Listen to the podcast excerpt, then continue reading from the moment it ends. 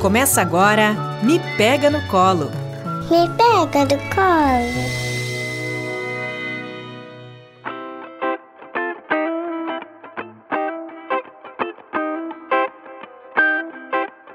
Olá, eu sou a Fra Benedetti.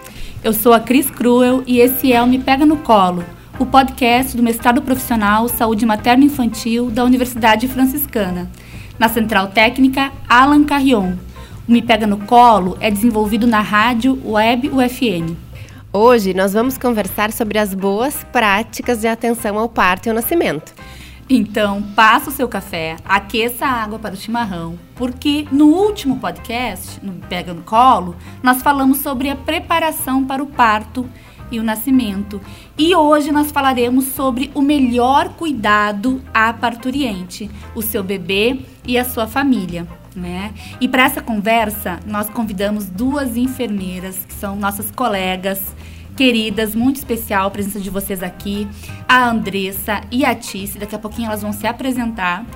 Mas é importante dizer que a enfermagem tem realmente um papel muito importante na implementação das boas práticas, que é o tema do nosso podcast de hoje. E essas duas enfermeiras vão falar então conosco aí, contar um pouquinho da experiência delas e do conhecimento que elas têm. Vamos começar com a Andressa? Andressa, te apresenta para nós. Bom dia, pessoal. Eu me chamo Andressa, sou enfermeira obstetra. Atualmente resido em Santa Catarina, sou docente da Uniavan e também faço parte de uma equipe de enfermagem obstétrica que se chama Comadres. fico muito feliz com o convite, é um prazer estar com vocês hoje. Andressa, o prazer é nosso, viu? Agradeço muito a sua presença aqui. A Andressa que concluiu o mestrado profissional Saúde Materna Infantil aqui conosco na Universidade Franciscana é, realizou um estudo muito importante sobre lacerações perineais. Nós vamos ter que fazer outro podcast sobre esse tema, né, Andressa? Com certeza. Mas hoje o assunto é, são as boas práticas. Então, vou começar perguntando para ti: o que são as boas práticas de atenção ao parto e ao nascimento e quais são elas, Andressa? Conta para nós. Então, meninas, desde 2011, com a implementação da Rede Cegonha, diversos estudos do cenário do parto e nascimento foram aprofundados para que se evidencie boas práticas e transforme então a realidade uh, do parto e nascimento no Brasil para melhor, né? Então as boas práticas obstétricas elas são para nada mais são do que práticas realizadas uh, durante o parto e nascimento, baseadas em evidências científicas, quais qualificam a atenção ao parto e nascimento, né? Evidenciando o protagonismo da mulher com muito respeito e informação.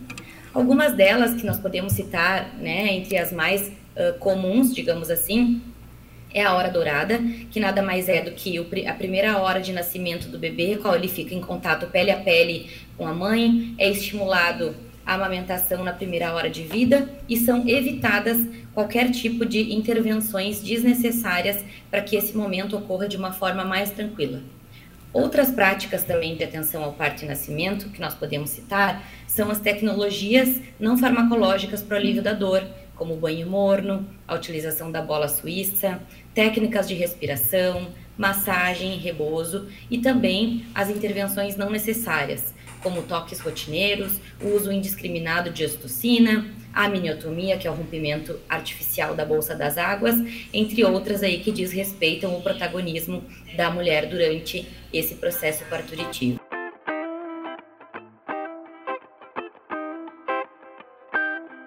Joia, obrigada, Andressa. E agora, então, eu queria né, dizer para vocês que estamos aqui no estúdio com a Tiziana. Esse prazer né, em te conhecer também. E queria te desejar assim, as boas-vindas no nosso podcast. E te apresenta para nós. Então, meu nome é Ticiane Carrion. Uh, eu agradeço, então, pelo convite, né, de, de participar aqui. Já, já conheci o podcast e é uma alegria muito grande, assim, voltar para a instituição, mesmo que seja por alguns momentos para falar sobre esse tema tão importante. Então, eu sou enfermeira obstetra, sou consultora de amamentação também. Uh, e atuo em uma equipe de enfermeiras obstetras aqui na cidade que se chama Bem Nascer. Uh, a minha atuação, ela iniciou na, na enfermagem obstétrica, inclusive aqui na instituição. Uh, eu fiz a residência aqui na Universidade Franciscana e continuo, né, atuando, falando com, com a, com a nossa rede que se formou a partir, da, a partir daqui, da nossa formação. Ai, joia. Então, Tice, continuando, né, sobre o assunto das boas práticas, é a quem compete a realização dessas boas práticas? Então, uh, no cenário do parto e nascimento, a gente sabe que uh, ao longo do tempo foram inclusos vários profissionais. Né? Então, hoje, no parto, a gente estimula, inclusive, que seja uma equipe multiprofissional. Então, essas boas práticas, elas competem uh, a serem implementadas pelos profissionais. Né? É uma responsabilidade de quem está assistindo aquele parto de uh, ir incluindo, né? por exemplo, dos profissionais que estão conduzindo o trabalho de parto da mulher, de não, não realizar essas atividades que não são necessárias, como a Andressa já tinha dito, por exemplo, de não, não, não incluir atividades que sejam rotineiras, porque cada mulher é uma mulher, cada família é uma família. Então, a gente não pode chegar e receber todas as mulheres e aplicar a mesma coisa para todas né? Então, compete aos profissionais essa implementação, né? Tice, agora fiquei pensando assim, eu sou Nutri, né? E inclusive a Nutri, tu acha que poderia participar desse momento ou é específico? Porque talvez quando a gente fala em profissionais, né, o pessoal de casa pense, ah, é o médico enfermeira. Pois é, inclusive a nutricionista, né? Uh, até falando uma parte particular, né? Porque eu também tô grávida. e, e assim, eu vejo muita importância, inclusive, nessa preparação para o parto, né? Uh, até pra, é também papel da nutricionista estar tá conversando com essa mulher sobre, por exemplo, a alimentação, sobre a ingesta de líquidos durante o trabalho de parto, falando que, inclusive, essa é uma boa prática para a mulher que ela não seja privada disso e a importância disso na, na condução do trabalho de parto, né? E, nessa, e dessa preparação para que a mulher ela chegue bem no, no momento do parto, que ela, que ela tenha esse acompanhamento durante toda a gestação, né? E eu digo que é bem importante, falando por mim.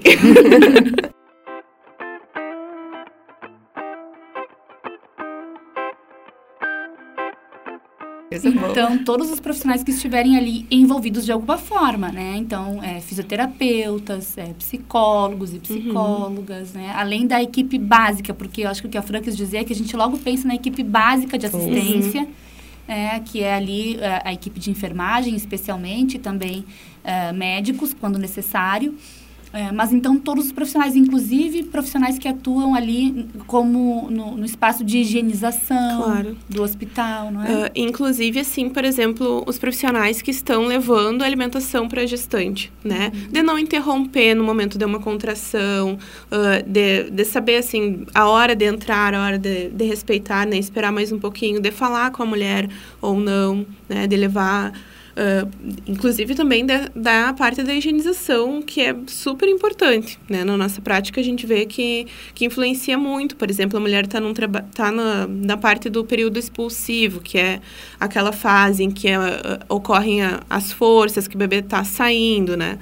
Então, quanto menos gente ficar interrompendo aquele período, melhor. Então, é uma coisa que todos os profissionais que estão trabalhando naquele cenário precisam estar orientados né? Uhum. E claro que não é só a equipe que está prestando assistência, são todos que estão naquele cenário precisam estar tá orientados uh, sobre não não interromper, né? Uhum. Eu queria chamar atenção, meninas, para essa fala, inclusive como enfermeira, né, e líder da equipe uh, de, de plantões ali, que a equipe técnica tem um papel fundamental, né, de suporte e apoio em relação às boas práticas, enquanto uh, enfermeira, a gente consegue notar que o apoio da equipe técnica é muito importante, mas vale salientar também que além da equipe envolvida, quais vocês já citaram, os acadêmicos, né, os alunos que frequentam, que circulam pelos hospitais, estão realizando as suas práticas, né, de graduação, de curso técnico e de vivências dentro do hospital também sejam incluídos né, nessa responsabilidade de respeitar,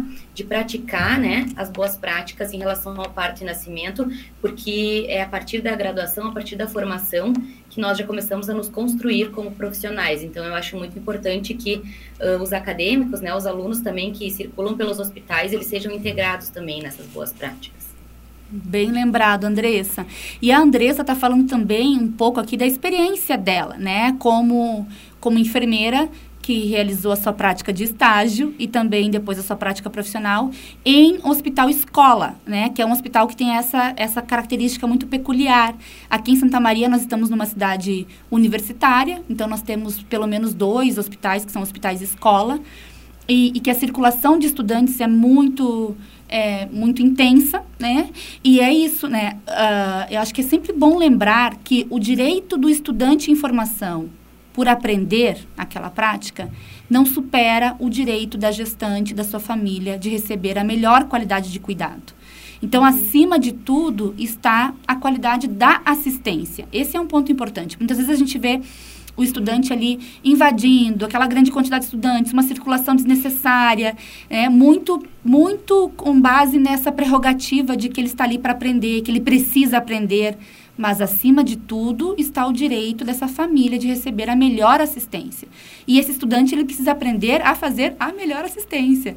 Né? Então, uh, às vezes acontece o seguinte, Gurias, até vou contar de uma coisa que eu lembrei agora. Do bebê ser levado para o banho, sabe? E daí esse bebê é afastado da família. Ah, não, porque o estudante tem que aprender a como banhar o bebê.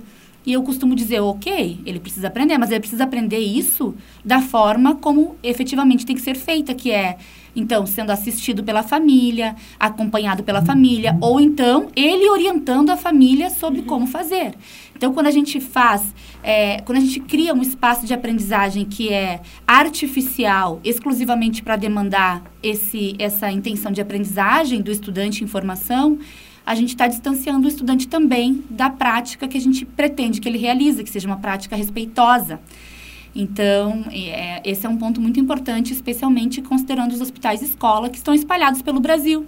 É, e que é uma característica muito peculiar também da nossa cidade aqui, que é uma cidade universitária, Santa Maria. Mas, Andressa, além da experiência aqui em Santa Maria, tu tens experiência em outros hospitais também, né? Então, conta para nós, como que você vê aí com relação à realidade brasileira ou à realidade que, que você já pôde conhecer é, na assistência hospitalar ao parto e ao nascimento? Quanto ao uso das boas práticas, você observa que elas vêm sendo implementadas? Então, Cris, uh, conforme a minha atuação uh, na cidade de Santa Maria, né, eu pude ser preceptora da residência em enfermagem obstétrica, uh, porém antes eu também já era aluna desse mesmo hospital escola, então já consegui observar sim um crescimento, né, um, um, um salto ali de, de desenvolvimento das boas práticas dentro desse hospital, do hospital que eu atuei na cidade. Então, deu bastante diferença enquanto eu era aluna para depois quando eu uh, me tornei enfermeira, né? Nós podemos ficar felizes, né, com essas conquistas, mas também nos deve chamar atenção alguns retrocessos que ainda podem acontecer, né? Então a gente tem que estar sempre ligada. Quem trabalha com obstetrícia, a Tice pode confirmar o que eu estou falando, nós estamos quase sempre em estado alerta, né? Qualquer coisinha, qualquer motivo, uh, já é um motivo para ceifar o direito, para te, retirar aquela, aquelas boas práticas dos protocolos. Uh, hoje eu atuo no estado de Santa Catarina e eu consigo enxergar uma realidade muito diferente. Uh, às vezes a gente acha que onde a gente está não está tão desenvolvido, né? Até a gente vir para outro lugar e perceber ainda o tanto de, de passos que nós devemos dar e sair um pouco da bolha, né? Enxergar outros universos, outras formações. E falando em formação, acho que isso está muito ligado também à formação dos cursos de residência, dos cursos de especializações que são, estão espalhados aí pelo Brasil, né? A, a qualidade dos profissionais que estão inseridos nessa prática estão diretamente ligadas ao, ao atendimento, né? À utilização das boas práticas. Uh, a demanda também de atendimentos, o fluxo de atendimento dentro dos hospitais compromete muito as boas práticas. Então, às vezes, aquele profissional que está ali, ele gostaria de, sim, de atuar de uma outra forma, de implementar mais as boas práticas, uh, porém, o fluxo de atendimento, né, o dimensionamento uh, dos hospitais, por vezes, ele se torna inadequado. Então, não, não existe força humana, né, que possa ultrapassar essas barreiras e, assim, então, realizar um atendimento de qualidade. Então, uh, do, do modo geral, eu acho que ainda assim nós temos um caminho muito grande a percorrer para que essas práticas elas sejam uh, realmente implementadas dentro dos serviços de saúde do Brasil inteiro. E até complementando, Andressa, hoje a gente vive um momento que que demonstra bem o que tu tá falando, né? A gente já não tinha luta para incluir o acompanhante no, no parto né? Há muito tempo, porque inclusive é uma lei de 2005, né? E a partir do momento do Covid, quantas mulheres tiveram que ter os seus partos sozinhas? Porque não, porque não foi permitido. Uh, e aí a gente vê tanto assim, porque tem, tem a troca de profissionais, às vezes até hospitais que a gente vê que pode, pode ter uma visita, pode ter troca de acompanhante, mas na hora do parto não podia ter um acompanhante lá dentro, né? E então são coisas que a gente vai enfrentando, e é como tu disse, é sempre a gente vê que está melhorando, mas sempre com medo de que piore, né? Que volte a ser o que era antes. E realmente, assim, muita coisa melhorou. A gente vê que, e principalmente em cidades maiores ou, ou cidades em que, em que tem essa inclusão do ensino, como, como é a cidade que a gente mora aqui, uh, tem, tem um grande avanço, né? Inclusive, pela questão do ensino, por quê? Porque o aluno ele não quer ser ensinado em algo que, que é retrógrado, né? Então, isso a gente viu, assim, na prática. Quando tem, tem procedimentos que já não são mais realizados. Né? E, e, e, o aluno quer ver aquilo que é atual, aquilo que tá, que deve realmente ser implementado, ser ensinado de uma forma que, que realmente é a prática. Então, isso qualificou muito o cenário e os profissionais tiveram que ir se adaptando, né? Tiveram que ir aprendendo muita coisa para que o que fosse ensinado fosse o que realmente deveria ser implementado. E aproveitando então também para te perguntar da, sobre a outra visão das mulheres, né? Como é que tu supõe que essas mulheres elas possam se preparar para esse momento do parto, assim, para que as boas práticas sejam implementadas ou que elas aconteçam? Acho que a resposta disso é informação. A primeira coisa que Uh, a gente estuda para tudo na vida, né? Então, para ter filho, a gente também tem que estudar, né? Então, durante a gestação, são alguns meses aí que, que são de estudo. E a partir desse momento em que a gente vai se informando, vai vendo por que que... Por que, que não, por que, que é bom para um bebê ficar com a mãe na primeira hora de vida? Por que, que aquele contato pele a pele é importante? E aí a gente vai estudando e vai se preparando. E a partir do momento que tu entende, tu quer que aquilo seja implementado, né? E a chave para isso que eu vejo assim que que é muito importante ah, no, no cenário do parto, é que a mulher construa um plano de parto. O plano de parto, ele é um documento em que tu escreve, né, os teus desejos para o parto. Ele é um plano, é o que, é, ah, eu quero que no momento da avaliação, um, esperem terminar a contração para que seja feito um, um, toque vaginal. Ou eu não quero que sejam feitos uh, toques vaginais repetitivos por vários profissionais. Uh, eu quero ficar com meu acompanhante, eu quero me alimentar. Todas essas coisas são elaboradas para que a mulher uh, descreva ali o que ela deseja para o parto. E aí ela mostra para a equipe. Né? E, e isso fortalece muito, tanto para que ela consiga visualizar o parto, né? Pensar em o que, que, pode acontecer em cada parte, cada, cada etapa do parto, cada fase do trabalho de parto, e para que ela saiba, né? Não, eu quero que o meu bebê fique em contato pele a pele, por quê? Porque isso facilita para que ele não perca a temperatura, Uh, para a imunidade do bebê, para que ele receba as boas bactérias da mãe e não vá para um ambiente né, estéril ou com as bactérias hospitalares para que ele possa mamar na primeira hora de vida. Então, uh, acho que o plano de parto é, o, é essencial para a família para poder uh, solicitar, assim. Acho que é a contrapartida da família de pedir essas boas práticas.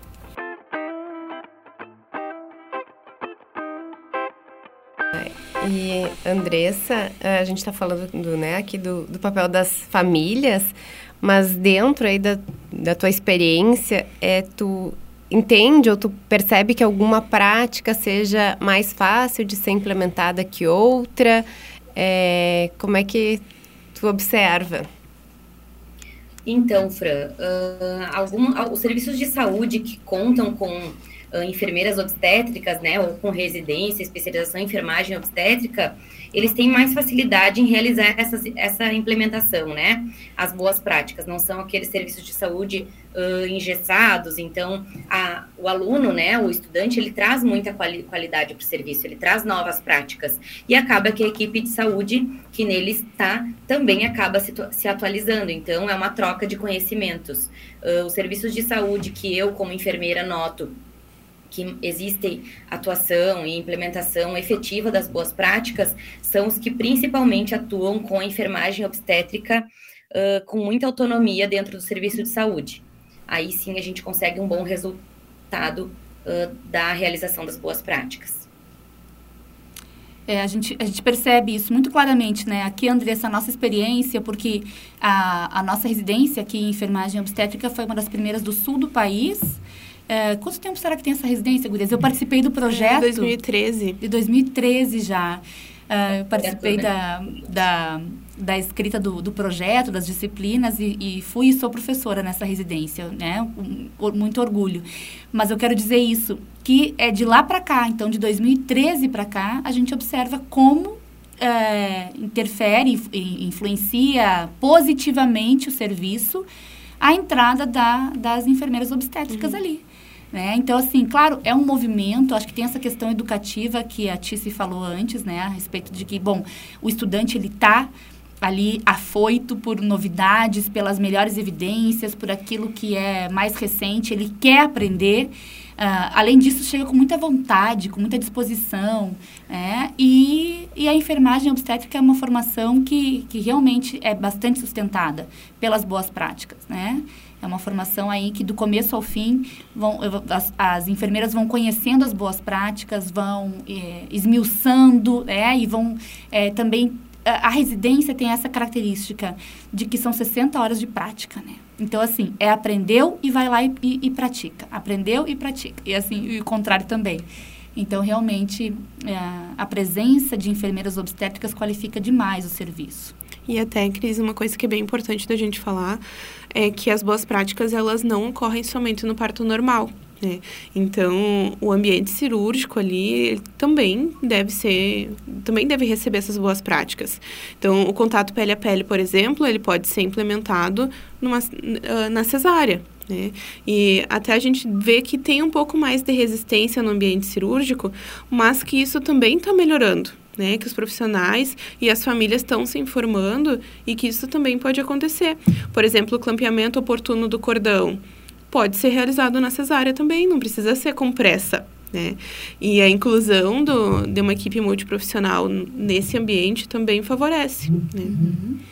Vou contar aqui para vocês, né, gurias, que meu segundo filho nasceu por cesariana, porque estava sentadinho, o João, e eu tive tudo isso garantido, né, gurias? Acho que vocês já contei isso outras vezes para vocês, mas vou falar aqui no podcast também.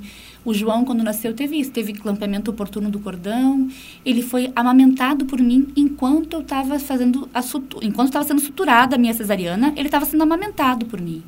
É, então ficou ali em contato pele a pele, não foi aspirado porque não foi necessário, né? Então uhum. tem muito isso da gente também, da gente conseguir ter uma equipe confiável, porque é para a gente uhum. confiar na equipe, a equipe tem que ser confiável. Né? E de que somente aquelas intervenções que são necessárias serão realizadas. E não exceder a isso. Né? Isso uhum. é muito uhum. importante. Cris, uh, ouvindo a tua fala, né, uh, que recai um pouquinho também uh, sobre alguns privilégios, né, uhum. que algumas mulheres têm. a Maíra Libertar, que, é uma, que eu sou uma grande admiradora do trabalho dela, essa semana publicou um texto que fala muito sobre de se tirar a responsabilidade que recai sobre a mulher, né? Uh, da realização, da, de, de, obter informação e de estar uh, totalmente munida para chegar no serviço de saúde e não ser violentada e garantir que sejam realizadas as boas práticas, né? Eu acho que nós, enquanto profissionais de saúde, enquanto nós não revermos, né, enquanto uh, coletividade, enquanto seres políticos, enquanto gestão hospitalar e, e, e de direitos realmente, né, da parte jurídica, nós precisamos sim proteger essa mulher. E a gente não pode jogar a responsabilidade para essa gestante. Você tem que se informar para não ser violentada. Você uhum. tem que se informar e ter uma equipe uh, que muitas também não têm acesso, né? Nós estamos falando de quem aí quando a gente diz dessa informação? De quais pessoas que podem ter acesso a elas, né? Uhum. Em contar com uma equipe, em contar com um serviço de saúde, em contar com um parto domiciliar, que ainda assim é muito elitizado no Brasil. Nós precisamos olhar para essa minoria que não tem acesso à informação e que ainda assim vai chegar no serviço de saúde. Então, uh, eu ouvi uma vez a tua fala uh, num, num, seminário de boas práticas de trazer a responsabilidade para nós enquanto profissionais uhum. de saúde. A responsabilidade, né, de transformar o cenário obstétrico e de trazer, né, um serviço humanizado e respeitoso para essa gestante, para essa família, é sim do profissional de saúde. E é do profissional de saúde que estuda, que se qualifica e que está atuante nesses serviços de saúde. A culpa ainda assim recai sobre a gestante, mas é realmente desse profissional que não se qualifica, que não se atualiza e, e que ainda está uh, atuando em muitos serviços de saúde que não tem aquela seleção rigorosa Uh, ainda bem feita para que a gente consiga garantir os direitos dessas mulheres, né? É muito triste ainda quando a gente uh, tem um olhar uh, cobrando da mulher que a responsabilidade seja dela. E nós devemos trazer essa responsabilidade para nós, porque quem, quem estuda sobre isso, quem está lá para se preparar, quem são os profissionais de saúde? Uma vez eu ouvi a Cris dizer isso, né? Uhum. Quem são as autoridades de saúde ali? Somos nós. Então, quem deve se preparar para garantir essa assistência, para garantir esse, essa, esse momento com muito respeito e qualidade, somos sim nós profissionais. E até porque as boas práticas, elas não começam na hora do parto, né? Elas começam no pré-natal. Então, a gente precisa orientar essas mulheres, né? Não é porque uma, a mulher está fazendo pré-natal no SUS que ele não vai ter qualidade, né? Ele precisa ter qualidade, precisa ter essa informação partindo de nós, né? E para que isso seja, que a assistência seja qualificada em todos os cenários, né? Tanto público quanto particular. Ótimo. Gurias, está muito, muito bom ouvir vocês. É, realmente eu concordo com vocês, né? O pré-natal fundamental, isso que a Andressa falou, é, é um ponto que eu procuro retomar. A responsabilidade é nossa. É, quem, quem se formou, quem se capacitou para estar ali diante dessa mulher, somos nós. Quem está ali frágil, dependente, necessitando de cuidado, é a mulher e a sua família. Então, a responsabilidade é nossa. Ainda assim, o que a Tice trouxe sobre a, a importância da informação, acho que a gente não pode ignorar a importância disso, especialmente no cenário que a gente vive hoje. É, em, que, em que muitos direitos não são garantidos e que, bom, a informação pode nos ajudar aí nesse, nesse processo. E a informação sobre as boas práticas e sobre assistência ao parto, né, gurias, ela também garante um maior autoconhecimento. Não, né, que, que a gente consiga é, visualizar um futuro né, que esteja no nosso horizonte, essa é a intenção. Que a mulher busque informação durante a gestação sobre o parto, sobre a assistência, para ela conhecer, para que ela se conheça, para que ela consiga antecipar um pouquinho dessa experiência que é imprevisível, mas não que isso seja necessário para que ela se proteja da violência, uhum. né? Que não seja necessário para isso.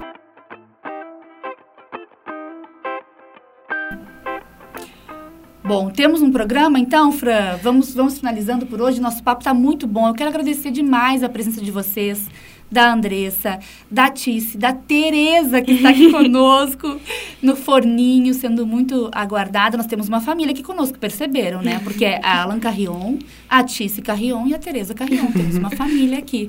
Muito obrigada, meninas, pela presença de vocês. Foi bom demais. É isso, Fran. É isso, Cris. Temos um programa, então. Obrigada, meninas, pela participação de vocês. Foi muito bom ouvi-las. E queríamos convidar a quem está em casa a nos mandar sugestões de temas, de convidados. Nos sigam também lá nas redes sociais, no arroba mestrado materno infantil e também né, nos nossos pessoais, arroba Benedetti e arroba cristina.cruel. Então tá certo, até o próximo programa. Até a próxima.